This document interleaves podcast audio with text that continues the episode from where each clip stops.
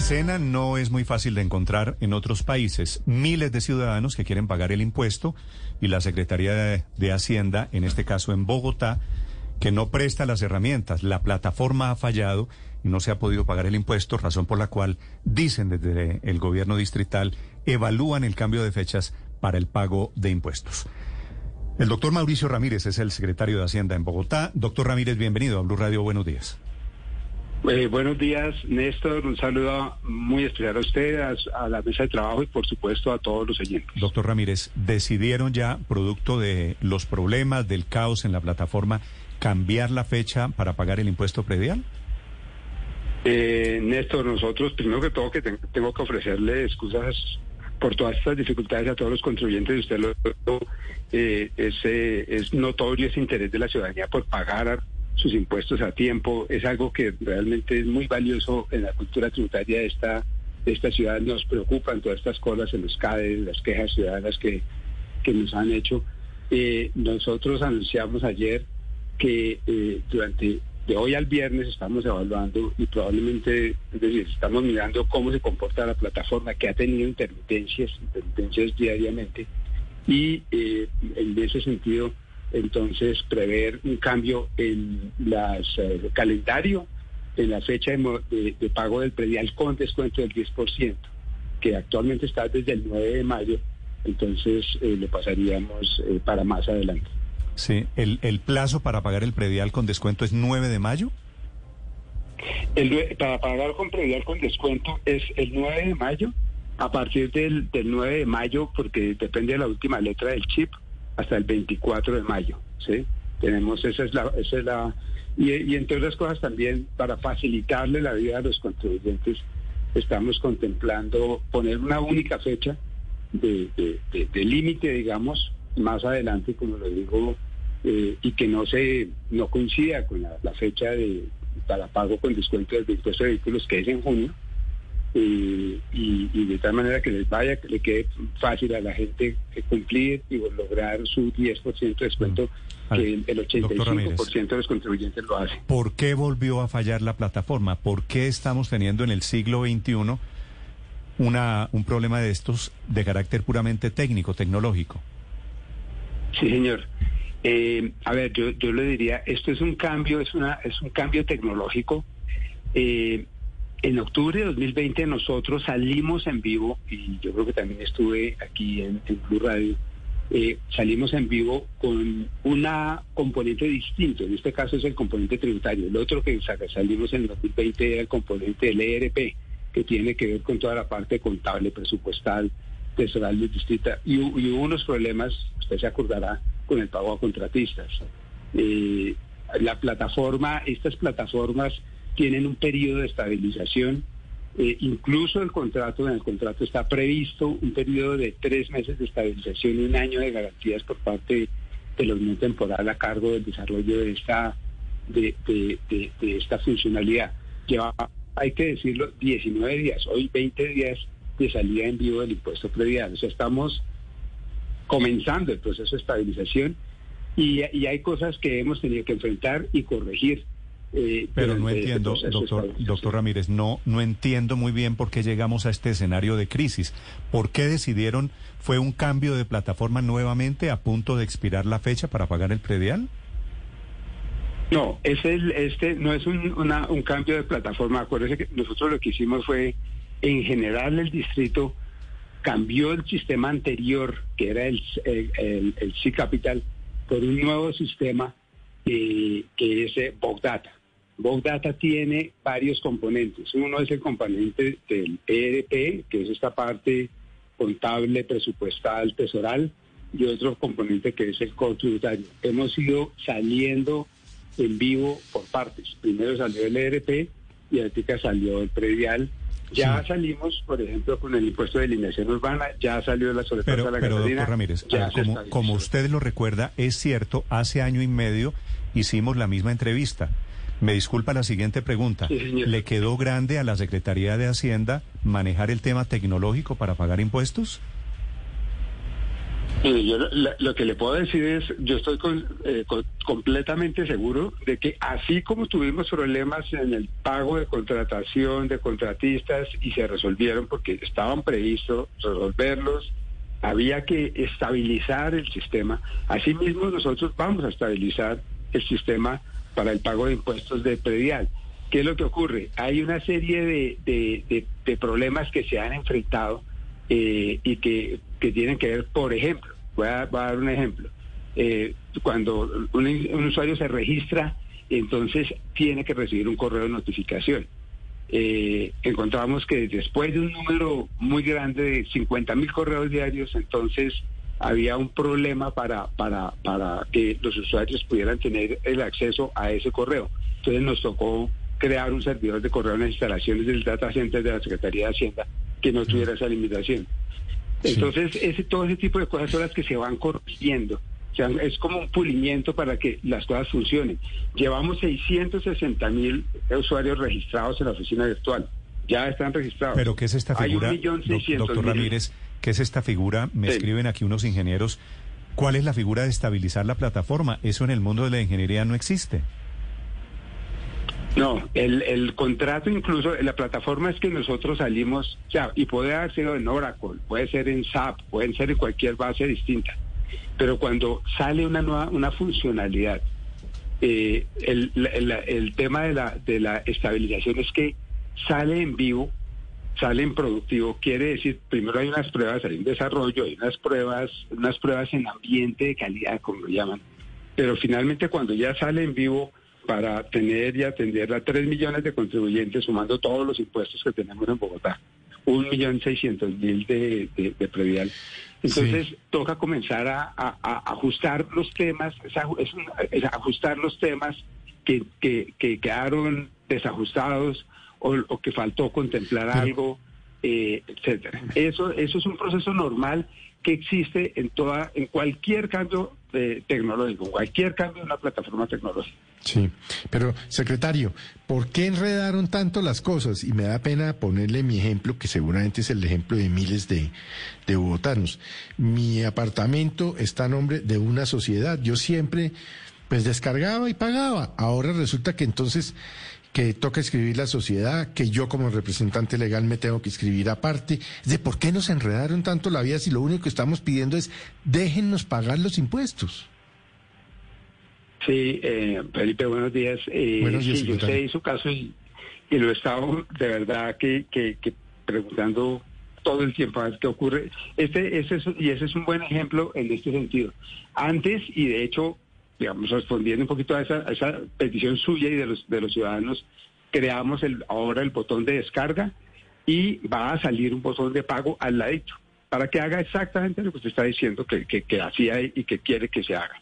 Pero, por ejemplo, en mi caso, si yo, no me, si yo, si yo no, no registro al representante legal de la sociedad, no puedo descargar nada. Es decir, es que simple y llanamente le digo, ¿por, ¿por qué nos enredaron si hasta el año pasado yo me metía, bajaba, pagaba sin problema? Sí, yo pero, sé. Pero ¿por qué enredaron tanto?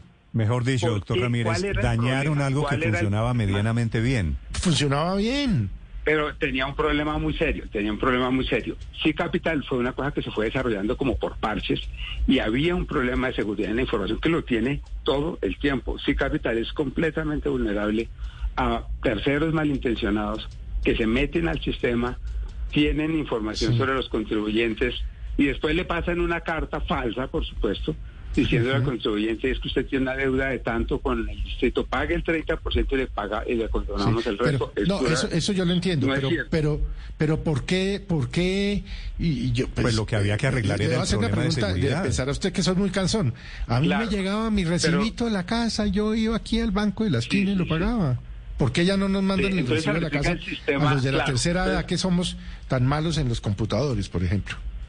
Sí, que entre otras cosas también esta, esta semana ya llevamos 200 mil, hoy van a haber 40 mil más entregados en físico a estrato 1, a estrato 2, a estrato 0 y a los mayores de 60 años del estrato 3 y va a llegar, comienza también, desde el lunes pasado comenzó 100 mil correos diarios con el con el, la factura adjunta ahí en, en una en un, en un archivo electrónico.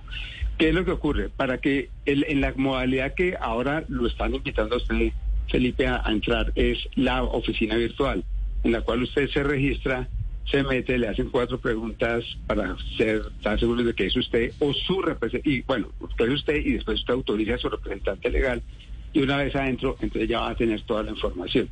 Mm. Esa es la parte que ha sido, eh, digamos, para mucha gente ha sido, ya, como le digo, ya van casi 700 mil inscritos, en todo caso. Para otros ha sido muy complicado y dicen, no, no me enrede la vida. Entonces, entendiendo eso, nosotros dijimos, bueno, está bien, vamos a crear el, botón de, pago, como hacía el año pasado usted. Simplemente el botón de descarga y ahora va a tener al lado el botón de pago. Meta su cédula, meta el NIT, eh, o que lo haga su representante, eh, meta el chip catastral y baje su, su, su, su, impuesto. O meta la placa no hemos podido, a pesar de que usted muy amablemente me puso una funcionaria que me llamó muy gentil, ella, la doctora, y a pesar de eso no hemos podido.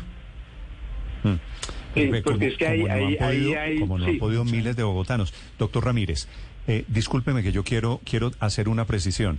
Si es cierto que había un problema de vulnerabilidad, y le creo, por supuesto, ¿por qué no pusieron las nuevas condiciones tecnológicas cuando ya estaba la plataforma estabilizada, cuando ya estaba todo listo? Abren la plataforma, abren el botón de pago y todavía no están en condiciones técnicas. Y se enredaron ustedes solos, se metieron ustedes solitos en este berenjenal.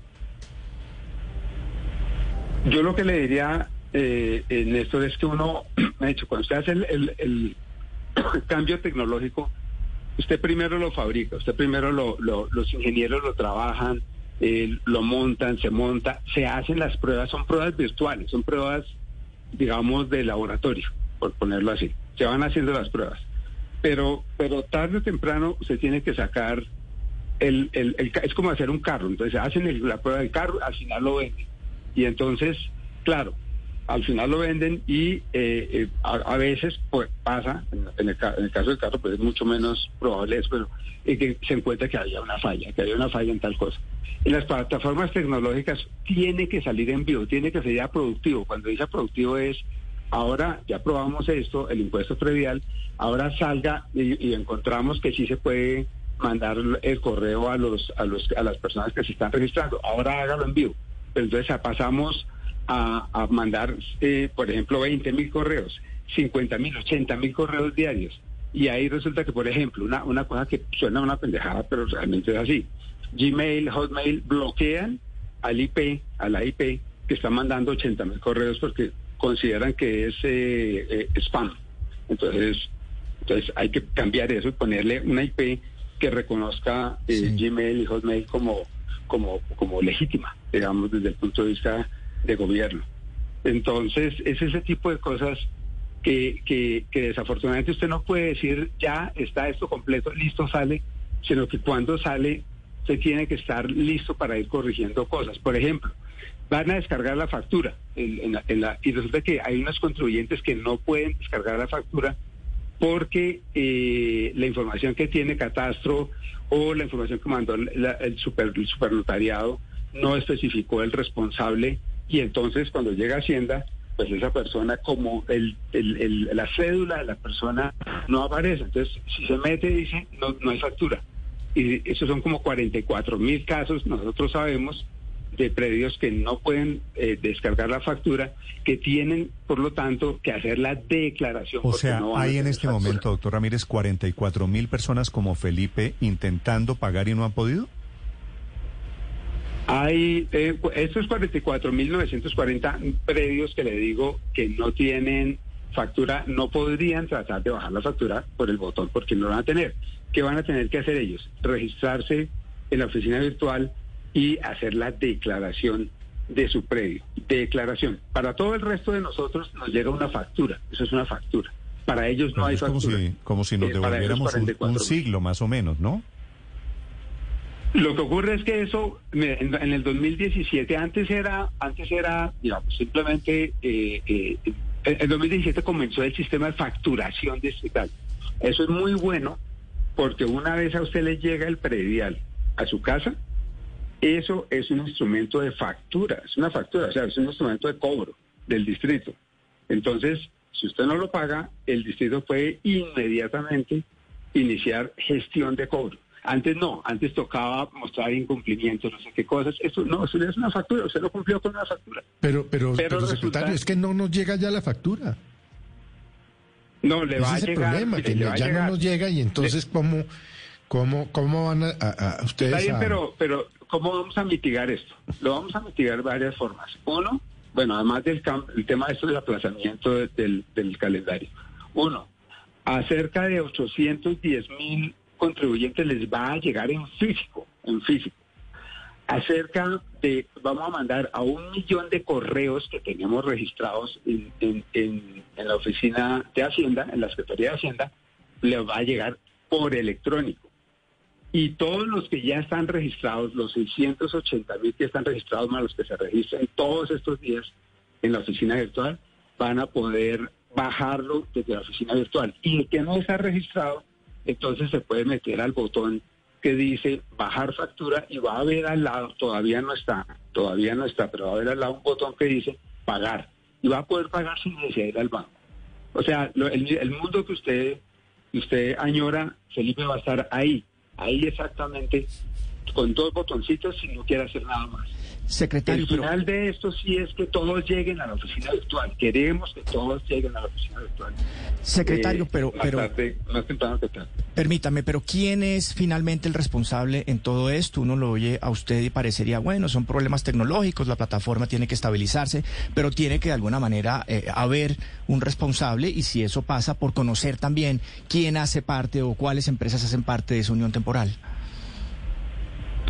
Sí, este, este eh, es una, es un proceso, es una y, toda la información es pública, es un proceso de contratación, de licitación y contratación que se hizo en el 2017 para eh, armar, digamos, para, para son una solución tecnológica para la Secretaría de Hacienda, que entre otras cosas, acuérdense tal vez eh, cuando salió Muisca, por ejemplo, en la, en el, en la DIAN, también hubo un proceso de estabilización y entre otras cosas también en este momento la DIAN está buscando, porque el Muisca se le quedó chiquito, un, un, cambio tecnológico eh, eh, siguiendo más o menos esto que nosotros decimos. Entonces, en, la administración anterior, esto fue la administración anterior, eso hay que especificarlo. Pero si lo contrataron, eh, doctor Ramírez, si esto viene, si el contrato es del año 2017, me imagino usted lo que quiere decir es, lo contrató la alcaldía anterior, ¿cierto? Sí, señor, así es. ¿Y por qué, ¿y por qué apenas ahora están actualizando ese, ese, ese programa, esa plataforma? Entonces, cuando lo, lo adjudicaron a, la unión temporal que se llamaba por, tributario SDH, se le dio... ¿Se llamaba cómo? ¿Me repite, por favor, el nombre? Cor de unión temporal, Cor tributario. ¿Cor se escribe C-O-R o Core? Core. Core, Core. Cor tributario. Sí, tributario SDH, exacto. ¿Y qué, especificó ese tributario SDH? Le, le hizo eh, un, eh, un contrato que comenzaba justamente en diciembre 18 de 2017. Hay que decir que este contrato supuestamente, digamos, debería haber terminado el 31 de diciembre de 2019, llevaban 25 meses, pero realmente el plazo total a la fecha ha sido ya de 54 meses.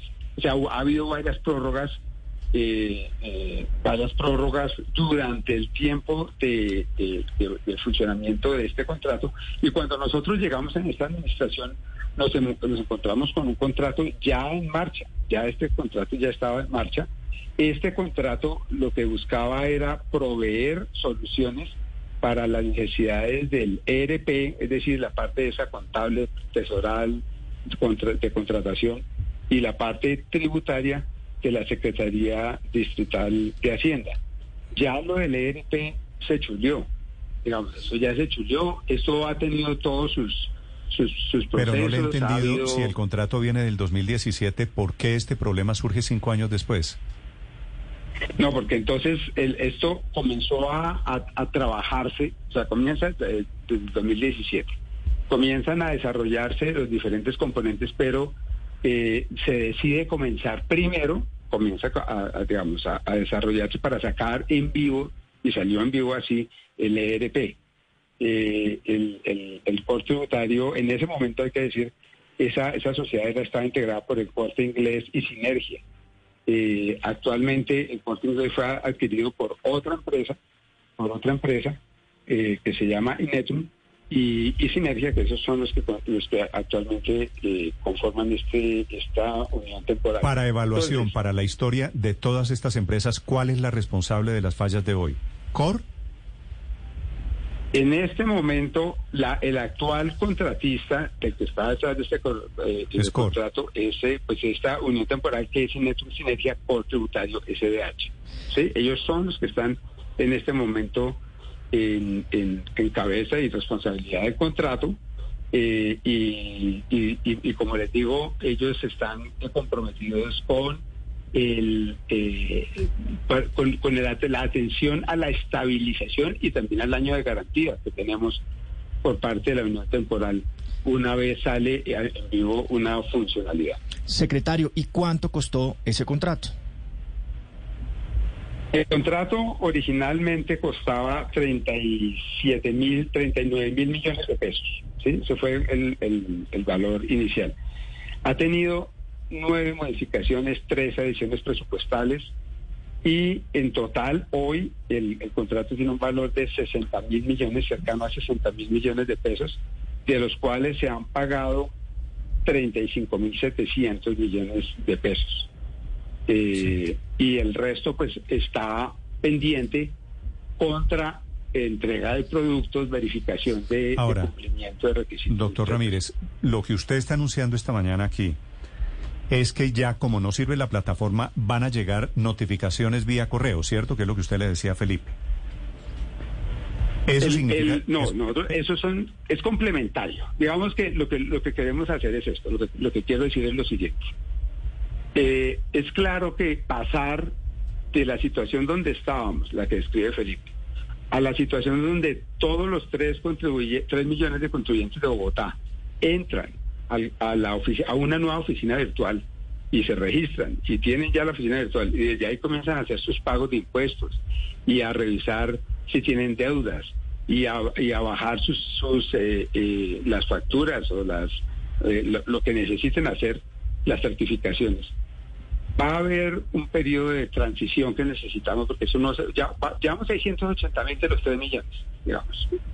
Pero entonces, eh, para facilitarle la vida a los contribuyentes, para, para que realmente no tengan que, sufrir todos estos inconvenientes, entonces le estamos diciendo a personas como Felipe y muchos contribuyentes, les estamos diciendo, mire, les vamos a mandar algunos de ellos la factura en físico, a otros factura ¿Cuánto? en Claro, pero, pero, es decir, métase a la página y A lo que quiero ir, doctor Ramírez, es que el fracaso tecnológico, que a Felipe no le haya funcionado el computador y que se lo vayan a mandar el papel en físico, digo como si fuera el siglo XIX, eso tiene un costo.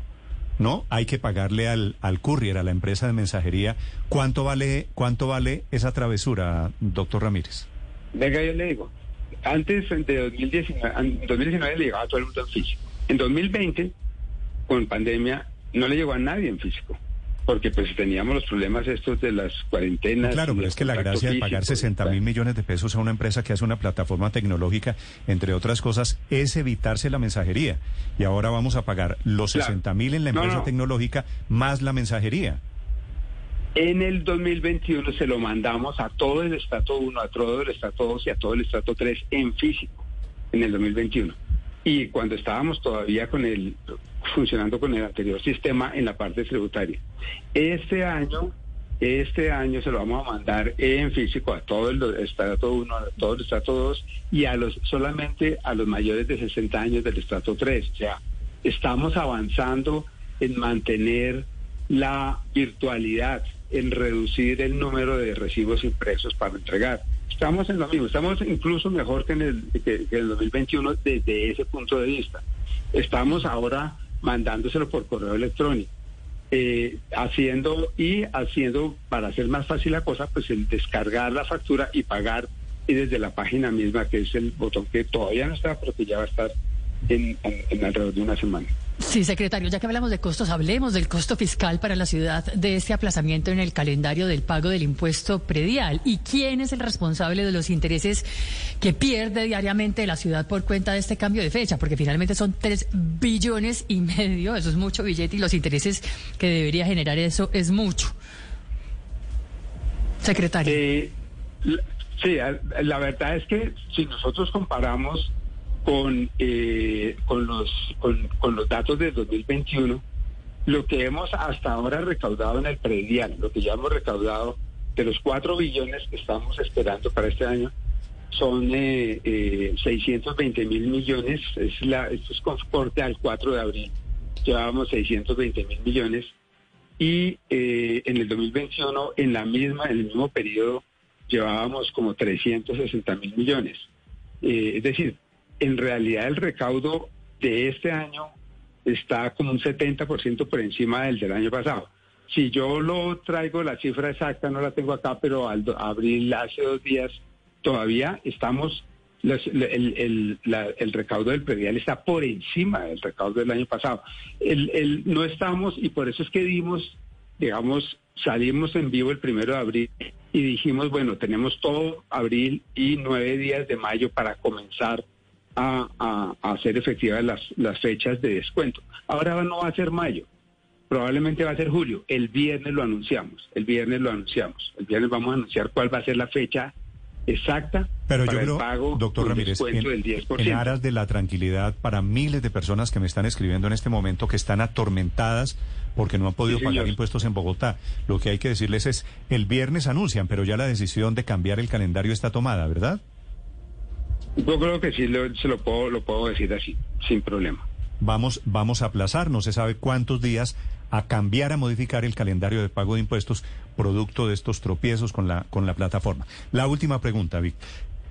Secretario, pues algunas personas después de, sufrir tanto este tema de los sistemas pudieron ya bajar la factura y ahora se están yendo de espaldas por, por lo que hay que pagar, porque ven incrementos bastante sustanciales en el pago del predial. ¿Por qué está subiendo el predial? ¿No había una como una promesa de la alcaldía de, mantener congelado este impuesto? Eh, el, el predial estuvo congelado en el 2021 en razón a la, a la, a la pandemia como parte del, de las alivios, digamos, y de los apoyos para la reactivación. Y estuvo congelado para todos los predios residenciales y no residenciales, o en términos absolutos o simplemente en términos reales, es decir, que solamente creció la inflación. Hay que decir que eh, los incrementos en el predial eh, tienen unos topes y esos topes eh, son son, son, son legales. Esos topes los puso el Consejo.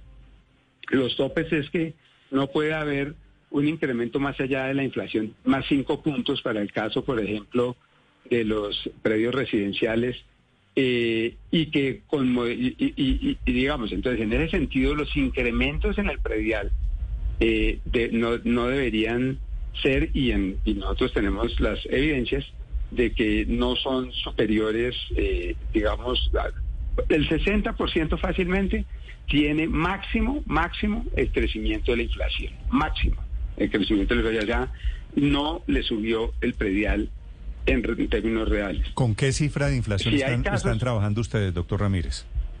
Eh, esta, esta fue con, con, la, con la cifra de inflación oficial, ¿cierto? Nosotros aquí la del año pasado fue para el cálculo del Estuvo cercana al 6%, estuvo un poquitico por debajo, 5,6. Nosotros utilizamos, pues, para el, cálculo del predial lo utilizamos hasta noviembre, hasta noviembre, la inflación noviembre-noviembre, no diciembre porque no, no alcanzamos a, usar, ese dato para el, pero la de noviembre que fue 5,9, ¿sí? La, hasta, hasta noviembre, la inflación anual de noviembre.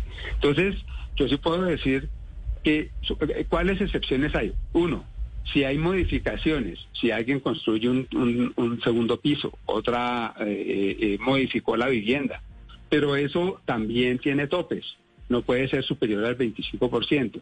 Y así sucesivamente, solamente hay un caso en el cual, en el cual se pierden los topes y son los contribuyentes que no pagan el predial de la vigencia anterior. O sea, el que no pagó el predial en el 2021, entonces eh, llega y no tendría esos topes eh, para el predial de 2022 Pero incluso en ese caso, los estratos 1, 2 y 3 también tienen, tienen, tienen tope fijado por la